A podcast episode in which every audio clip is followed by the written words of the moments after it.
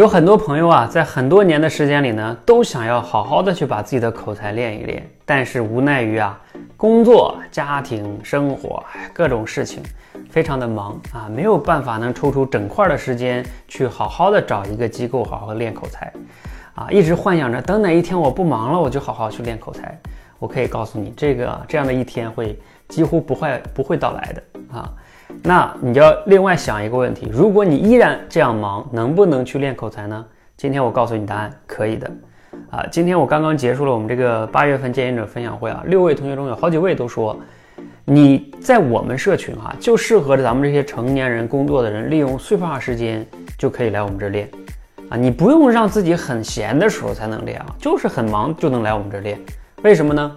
因为我们通过闯关课，比如说我们的闯关打卡。你可以任何时间，只要你手机有网，你都能闯关打卡练习。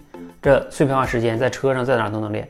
还有我们的直播训练，一对一直播训练，呃，每一次训练大概就花你十分钟左右的时间啊。你而且我们的直播间现在有七八场，从早晨六点半开始，然后到中午十二点半，下午三点多，还有晚上七点半到十点半，这么早午下午中午晚上，全几乎全时段啊。那。